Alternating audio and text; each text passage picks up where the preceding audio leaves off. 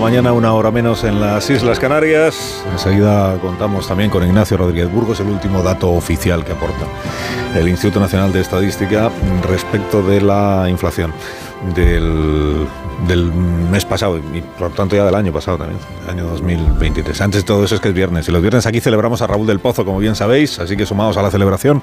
Raúl, buenos días. Buenos días, Carlos. Muy buenos días. ¿Qué tal estás? Bien. Muy bien, me alegro muchísimo. Bueno, solo bien, me alegro muchísimo en todo caso.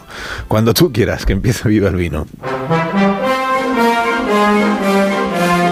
Hacer un pan como unas hostias significa hacer algo desacertado de manera que empeore la situación. Pedro Sánchez prometió un gobierno de coalición progresista y lo que está logrando es la derrota del Estado de Derecho. Ha hecho un pan como unas hostias porque se ha roto la izquierda del gobierno y Puigdemont le está comiendo la merienda. Cada semana es capaz de exigirle que traslade el Banco de España a las Ramblas de Barcelona. Ya le ha pedido en la Europa de la libre circulación de capitales que sancione a los bancos y empresas que huyeron de él y de su república. Además, el partido al que acusó de racista le cede ahora el control y la expulsión de los emigrantes. Junqueras ya le ha acusado a Puigdemont de abrazar discursos de extrema derecha.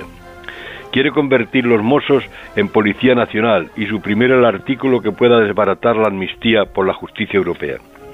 Anteayer Sánchez tuvo que rendirse ante el filibusterismo del prófugo, que al final le salvó con la abstención, pero el presidente del gobierno tuvo que hacer concesiones disparatadas. Además, Yolanda Díaz acusó a Podemos de tumbar el subsidio de desempleo y de hacer piña con las derechas, golpeando los derechos de los trabajadores. Es que Podemos se ha vengado y la venganza es tan voluptuosa como el seso. En las elecciones de julio le cortaron la coleta a Pablo, Pedro y Yolanda no le dejaron ni una silla en el Consejo de Ministros, pero sus cinco diputados van a valer tanto o más como los de los supremacistas que han roto la izquierda del Ejecutivo. Dijo Isabel Rodríguez, que ahora es ministro y que fue portavoz del Gobierno, a la política española le falta una copa de vino.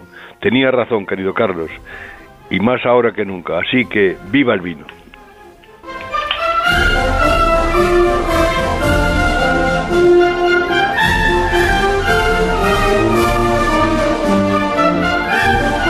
El vino y vive este fin de semana que tenemos por delante y vamos siempre. Raúl del Pozo, que ahora va a colgar para toda la audiencia. es que dicen los de las redes que, que, lo del, que ya está bien lo de colgar. ¿Qué hacemos? Colgar, claro, las redes que diga lo que quiera. La red. Bueno, si tuvieran que hacer caso yo a lo que dicen las redes, madre. Yo estoy a tus órdenes, dime cómo cuelgo y ya está. Pues cuelga, hoy podemos hacer, por ejemplo, una, una cuenta atrás. Hacemos un 3-2-1-0 y 0 cuelgas, ¿no? Esto puede ser, le da más emocional. 3, 2, 2, 1, 0.